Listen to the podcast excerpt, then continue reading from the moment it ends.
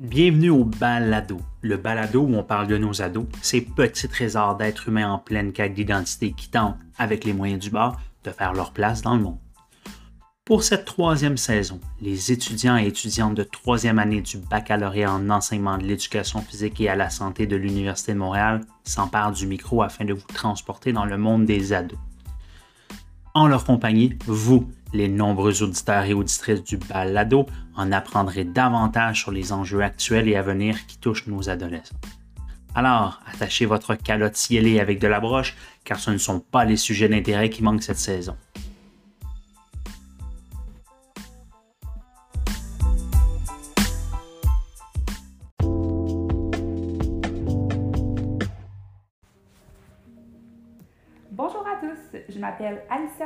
Et je serai l'intervieweur de la première partie de ce balado accompagnée d'Alexandra Taylor. Pour commencer, je tiens à vous définir l'amitié. Le petit Larousse nous indique que l'amitié est un sentiment d'affection entre deux personnes, soit de l'attachement et de la sympathie qu'une personne témoigne à une autre. Les effets des relations amicales sur l'adolescent, en passant par le côté clair et le côté sombre, seront alors abordés par des explications et des exemples concrets tout au long de ce balado. Par la suite, quelques outils et des, pour les intervenants de l'éducation seront utiles pour soutenir les jeunes face à des problématiques relationnelles. Donc, pour commencer, je vais parler avec Alexandra Taylor du côté clair des relations amicales. Bonjour Alex! Maintenant, on va parler ensemble du côté clair de la relation amicale. Donc, premièrement, j'aimerais que tu m'expliques c'est quoi les impacts positifs d'une relation amicale saine. Donc, explique-moi les beaux côtés du développement d'une amitié. Pas de problème. Donc, considérant que l'individu est un être social et qu'il a des besoins d'attachement importants, surtout à l'adolescence, on peut en résulter que le bonheur, le partage et l'épanouissement sont des impacts positifs qui vont ressortir d'une relation qui est saine. Donc, il pourrait y avoir une meilleure estime de soi, un bien-être et une sérénité qui va être vraiment augmentée. Puis, en général, la santé va être améliorée tellement que ça va aider au vieillissement. Donc, en somme, ça veut dire que plus qu'on est entouré et mieux qu'on est entouré, on va vivre plus longtemps. Super. Puis, est-ce que ça diminue le stress d'avoir des bonnes relations? Oui, effectivement, une bonne relation, là, ça, va, ça permet de soulager la dépression, puis les problèmes de santé en général et ainsi les, les problèmes de santé psychologique. Donc, la réduction de la frustration et les inquiétudes peuvent en résulter. OK. Maintenant, je voulais savoir, là, dans nos lectures, on s'est attardé euh, souvent à la construction sociale et j'aimerais que tu m'expliques ce que veut dire ce terme.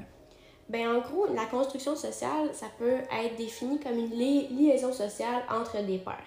Ça va être des relations qui vont être créées et fondées dans des environnements prédéterminés, soit consciemment ou inconsciemment. Et qu'est-ce que tu veux dire un peu par euh, environnement précis?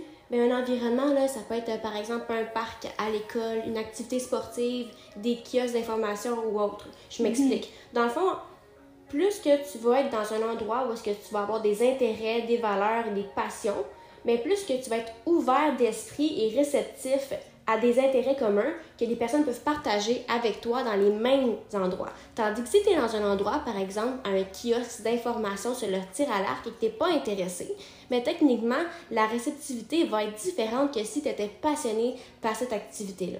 Donc, on peut en comprendre que l'humain est un récepteur d'énergie et d'attitude. Donc, dépendamment de ce que tu vas projeter à l'autre personne, la personne va sentir une ouverture, donc va peut-être être plus favorable à la création d'amitié. Donc en somme, si toi tu es heureux et tu es content d'être à cet endroit-là, ben ça va être projeté à l'autre, donc les, les, autres le seront en retour. On appelle ça la contagion sociale. C'est ce qui influence majoritairement les pères. Étant influencé par les pères, euh, on doit sûrement s'attendre à retrouver des différents stades de développement. Exactement. Et je me demandais à quel âge qu'on doit qu'on remarque que c'est une vraie amitié, comme qu'on l'a défini un peu plus tôt. Ben, comment je peux m'expliquer? C'est que environ de 7 à 12 ans, c'est là, qu'on va pouvoir développer une amitié dite vraie, parce qu'on va être dans le stade de la confiance réciproque qui va être défini par l'augmentation des échanges et de la confiance en fonction des intérêts communs et de la confidentialité des adolescents. OK. Puis à la suite de ce stade-là, les adolescents doivent porter sûrement une attention particulière à leur relation. Puis c'est quoi le prochain stade? Bien, le prochain stade s'appelle euh, l'intimité mutuelle. Ça va commencer environ de 10 et ça va se terminer environ à 15 ans. Mais ça, ça c'est vraiment différent d'une personne à l'autre. Ça va être un stade qui va être défini et par beaucoup, beaucoup de soutien entre les pairs. Il va y avoir beaucoup de confiance, de collaboration, de partage et d'intimité. Toutes ces valeurs-là vont être au cœur de la relation. OK, mais c'est trop beau, là. Il y a sûrement une attrape dans tout ça.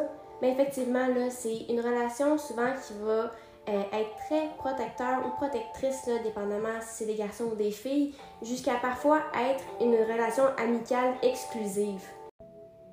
Mais dans le fond, ce stade-là, il s'enchaîne avec le stade de l'autonomie et de l'interdépendance qui va débuter environ vers l'âge de 12 ans et qui va se terminer à l'âge adulte.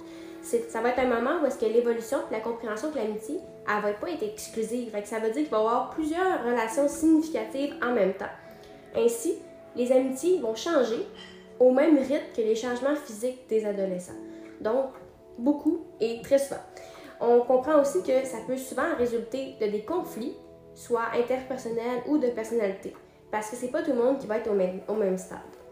Les changements d'intérêt, les priorités et l'évolution identitaire vont parfois mettre fin à des relations amicales. Mais c'est pas plus grave que ça. On, Mais non. On apprend de tout ça. Exact. Parlant d'intérêt euh, et changement d'intérêt, je voudrais savoir, ça existe-tu des relations euh, d'amitié mixtes? Puis parle-moi un peu des distinctions entre les deux styles d'amitié. Bien, effectivement, là, ça existe des relations mixtes. Il faut juste faire attention sur certains petits points que je vais détailler un petit peu plus tard. Mais pour faire la distinction, on peut comprendre que les relations entre garçons de même sexe vont souvent être sous forme d'activités entre deux personnes ou un groupe de personnes, tandis que les activités, ou je pas les activités, mais les, euh, les, relations. les relations féminines, ça va être plus sous les principes de communication, d'écoute et d'intimité, souvent en très très petits groupes, même des fois juste deux personnes. OK. Puis maintenant, comment une relation d'amitié mixte peut aider les adolescents à développer leurs compétences sociales? Premièrement, ça va permettre la diversification et l'enrichissement de son cercle social, ce qui peut en résulter une meilleure compréhension du fonctionnement du sexe opposé dans la relation amicale. Par exemple, les hommes, en se tenant avec des amis de sexe opposé, donc féminin, vont développer plus de sensibilité au vécu émotif d'autrui Tandis que les femmes, les filles qui vont se tenir avec des amis garçons vont développer plus de combativité. N'y a pas des risques que l'intérêt augmente beaucoup trop puis qu'il a tendance à, s'en aller vers une relation amoureuse puis pas désirée vraiment? Bien, c'est simple. Il faut juste établir des frontières à ne pas dépasser. Donc, c'est important que les intentions des amitiés soient claires et émises dès le début de la relation pour éviter qu'un intérêt mutuel ou unilatéral en ressorte pour pas briser les amitiés. En résumé, euh, que souhaites-tu mentionner à un adolescent qui n'est pas ouvert à développer des relations amicales? Explique-moi le pourquoi c'est vraiment important là, en fait, de développer des habiletés sociales, surtout dans le côté clair. Il n'y que du positif.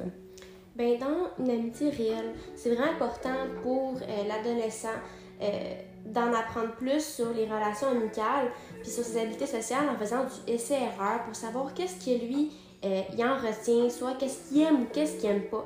Ça, ça va lui permettre d'en apprendre davantage sur lui et sur soi et de se conscientiser sur ses valeurs et ses priorités. En somme, ce qui est vraiment important, c'est que l'amitié, elle se transforme, mais elle nous transforme aussi. Pour développer des belles habiletés, des habiletés sociales et des compétences euh, à bien discuter avec les autres. C'est ça. Merci Alexandra d'avoir fait le tour du côté clair des relations amicales avec moi. Je passe maintenant la parole à Pascal et Maxime qui vont définir et aborder le côté sombre de l'amitié. Alors bonjour, je m'appelle Pascal Tremblay et j'aurai le plaisir d'interviewer Maxime Poirier-Roson qui nous informera sur le côté sombre que peuvent avoir les amitiés. Donc euh, pour commencer, bienvenue Maxime. Euh, si je peux commencer avec une première question, peux-tu nous expliquer ce qu'on peut entendre par amitié toxique ou par euh, amitié négative? Oui, donc euh, tout d'abord, il est important que je mentionne qu'une amitié saine comporte tout de même des chicanes et des différends avec nos amis. Cependant, lorsqu'une relation amicale apporte plus de négatifs que de positifs, c'est là qu'on peut dire que celle-ci est négative et elle peut même devenir toxique. Hmm. Donc, si je comprends bien, il y a certains facteurs qui viennent rendre ces relations nocives et qui ont des impacts notamment psychologiques sur les adolescents? Oui, exactement. Donc, ces relations peuvent créer de l'anxiété. Il peut avoir aussi un sentiment de déception. Euh, les relations, ils sont pas nécessairement basées sur une réelle confiance. Puis aussi, quand la relation amène des problèmes de toutes sortes, comme à cause des mauvaises influences, on peut retrouver euh, aussi des sentiments comme l'indifférence, l'éloignement. Il y a aussi le doute, la trahison et l'instabilité qui sont possibles euh, de ressentir. On comprend qu'il y a certains facteurs qui peuvent amener ces sentiments chez les adolescents. Peux-tu me donner des exemples de situations? Oui, certainement. Donc, si je prends par exemple la jalousie, à l'adolescence, l'estime de soi et la confiance des adolescents n'est pas à son plein potentiel. Alors, certaines personnes peuvent avoir tendance à rabaisser les autres en passant des commentaires sur le poids, l'apparence ou autre par jalousie, et aussi pour se sentir supérieur. On retrouve souvent ce type de comportement lorsqu'il y a une personne extravertie et une autre plus introvertie. Au contraire, on peut aussi retrouver de l'idéalisation entre les deux personnes. Donc parfois, la personne extravertie va prendre beaucoup de place, puis elle va essayer justement de rabaisser l'autre personne plus introvertie. Puis au contraire, on peut retrouver la personne introvertie qui essaie d'idéaliser l'autre personne puisqu'elle pense que euh, devrait être de cette façon-là. Aussi, on peut retrouver du chantage affectif, donc euh, c'est-à-dire lorsqu'une personne menace une autre personne de raconter ses secrets à tout le monde. C'est vraiment intéressant. Et on sait euh, que tous les réseaux sociaux sont très présents dans la vie euh, des adolescents. Ils ont l'opportunité de rester connectés et en contact 24 heures sur 24 entre eux. J'ai l'impression que les relations amicales sont susceptibles d'être davantage intenses. Oui, comme tu viens de dire, les amitiés sont souvent intenses à cause des réseaux sociaux. Aussi, si on se tourne vers les impacts négatifs, les réseaux sociaux peuvent amener une autre dimension à la jalousie et au chantage. Par exemple, les adolescents peuvent maintenant avoir recours à du chantage en lien avec des messages textes, des photos, des vidéos. Les jeunes peuvent alors se sentir humiliés manipulés psychologiquement par certains de leurs amis. La jalousie peut aussi être intensifiée à cause des réseaux sociaux, puisque des adolescents voient toutes les stories, entre guillemets, ou les photos des autres, par exemple sur Instagram ou d'autres réseaux sociaux. Il peut aussi avoir de la jalousie et de la possessivité lorsqu'une personne est jalouse que son ami fait euh, une autre activité avec un autre ami ou même euh, que son ami fait une activité avec son amoureux. Donc, on peut voir une forme de jalousie euh, en lien avec ça. On peut donc comprendre qu'il est important que les adolescents ne deviennent pas dépendants de leur ami. J'imagine qu'on ne veut pas qu'ils redeviennent comme un enfant qui est dépendant de ses parents. Oui, c'est exact. Donc, comme mentionné plus tôt par Alexandra, à l'adolescence, les jeunes veulent passer beaucoup de temps avec leurs amis, euh, puis l'influence des pères est très présente, ce qui est totalement normal. Cependant, cette influence-là peut devenir négative lorsque cela a trait au rendement scolaire. Lorsqu'un adolescent a des amis à qui il peut se confier, cela peut l'aider à mieux gérer, à évacuer son stress, ce qui a un impact positif sur ses notes. Au contraire, si les amis d'une personne ne prennent pas l'école au sérieux, les notes de celle-ci pourraient être affectées. Ce que je comprends de tous ces facteurs et ces sentiments qu'on retrouve dans les relations négatives, c'est que personne n'est à l'abri de ces relations et qu'il pourrait être difficile pour un jeune de terminer une amitié. Oui, donc bien évidemment, les gens changent évoluent et cela fait partie du processus de créer des nouvelles amitiés puis que d'autres se terminent. Cependant, à l'adolescence, même si les jeunes sont conscients que certaines relations ne les rendent pas heureux, ils chercheront tout de même le positif afin de s'accrocher à la relation en question puisqu'ils ne veulent pas vivre en quelque sorte une peine d'amitié. Souvent, on entend dans la littérature ou dans les médias le terme toxique. Euh, est-ce qu'on peut aussi qualifier certaines relations comme toxiques plutôt que nuisibles ou négatives? Oui, ben toxique, ce serait une amitié où il pourrait avoir de l'intimidation, où l'autre personne nuit à l'estime de soi, euh, où il y a une relation de pouvoir entre les deux amis. Euh, négatif, ça pourrait être plus lorsqu'il n'y a pas de soutien entre les amis, lorsque ceux-ci ont de la difficulté à se comprendre, lorsqu'il y a des chicanes. Euh, donc, on parlerait plus de toxique et de négatif dans ce cas-là. Pour les enseignants qui nous écoutent, as-tu des ressources qui pourraient être intéressantes et utiles pour qu'ils puissent s'informer et adopter certaines façons d'intervenir? Je crois qu'il y a entre autres l'organisme Tel Jeune. Oui, il y a plusieurs organismes, dont Tel Jeune, qui possèdent un site Internet. Euh, il y a aussi un numéro de téléphone, un numéro pour envoyer des textos si on a besoin de conseils ou d'aide sur un sujet de ce genre. Donc, les euh, adolescents peuvent euh, utiliser ces outils-là. Sinon, il y a aussi un site Internet qui possède énormément d'informations, dans le fond, sur les amitiés néfastes. Et ça donne aussi des trucs à savoir comment s'en sortir ou comment aider quelqu'un qui est dans cette situation. Je crois que l'information qui est donnée par cet organisme-là est aussi pertinente pour les élèves et aussi pour les enseignants. Et je crois que les enseignants pourraient d'ailleurs parler de ces services-là offerts euh, dans les classes pour prévenir justement euh, ces amitiés toxiques-là. Il y a aussi l'organisme Jeunesse J'écoute qui ressemble beaucoup à Tes Jeunes qui peut être très utile pour les enseignants. Est-ce qu'il y aurait d'autres moyens pour les enseignants de prévenir les effets plutôt négatifs d'une amitié malsaine chez les adolescents? Oui, par exemple, faire des ateliers sur le sujet, définir euh, ce qu'est une relation saine et une relation malsaine, leur donner la définition de ce qui est un véritable ami ou bien d'autres. D'ailleurs, je pense que des activités parascolaires supervisées par des enseignants pourraient aussi aider à créer des bonnes amitiés, car les comportements toxiques, entre guillemets, pourraient être évités. Les activités aideraient à créer de bonnes amitiés avec de bonnes bases, puisque celles-ci auront été supervisées pendant le début de la relation. De plus, mettre des affiches sur le sujet dans les corridors de l'école pourrait aussi beaucoup aider les jeunes à avoir une représentation visuelle d'une amitié saine et des comportements associés à celle-ci. Aussi, toutes ces euh, activités qui seraient supervisées pourraient aussi créer de nouvelles amitiés. Donc, parfois, certaines personnes adolescentes peuvent avoir de la difficulté à se trouver des amis.